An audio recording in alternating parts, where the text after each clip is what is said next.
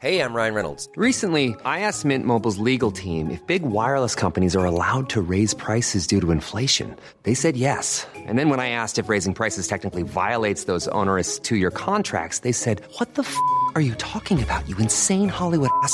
So to recap, we're cutting the price of Mint Unlimited from $30 a month to just $15 a month. Give it a try at mintmobile.com slash switch. $45 upfront for three months plus taxes and fees. Promo for new customers for limited time. Unlimited more than 40 gigabytes per month. Slows. Full terms at mintmobile.com.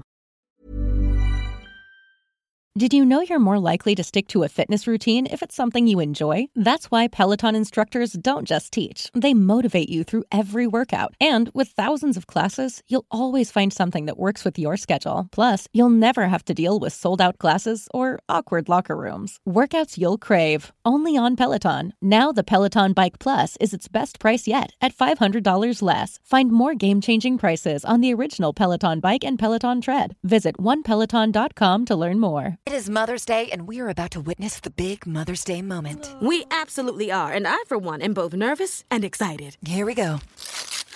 It's a beautiful royal blue designer bag that she got at Marshall's for an incredible price. Oh, Priya's done very well. I mean, look at that woven detailing and the Italian leather. Forget about that. Look at Mom's face. We have tears, ladies and gentlemen. Is that good? Oh, that's good. Mom loves it. And I love that Italian leather. Fabulous brands. Feel good prices. Every day at Marshall's. Si suben los tipos de interés, subiría el Euribor. En caso afirmativo, afectaría el precio de la vivienda, haciendo que ésta eh, se abarate.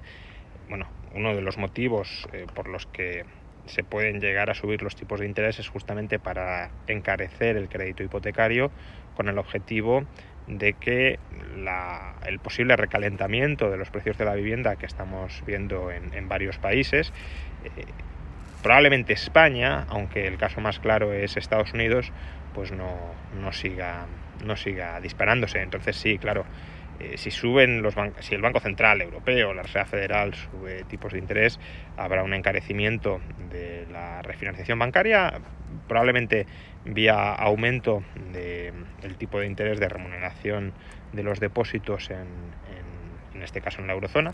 Primero tendrían que dejar de estar en terreno negativo, pero si se suben los tipos y el- la, la facilidad marginal de depósito deja de estar en terreno negativo, pues claro, los bancos tendrán un incentivo a pedir prestado a otros bancos a través de- del mercado interbancario. Eso subirá el Euribor. ¿Y por qué pedirán prestados los bancos a otros bancos? Pues para colocar esos fondos, esas reservas, en depósitos remunerados en el Banco Central Europeo. Esa sería la vía que podría llegar a hacer subir el Euribor, si es que el objetivo del Banco Central Europeo, como digo, es que suba el Euribor, que puede llegar a serlo si eh, se percibe un proceso de recalentamiento todavía mayor de los precios de la vivienda, como el que en parte se está produciendo.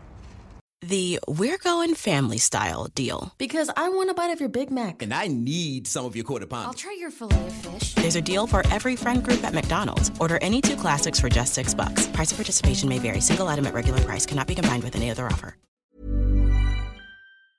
Ever catch yourself eating the same flavorless dinner three days in a row?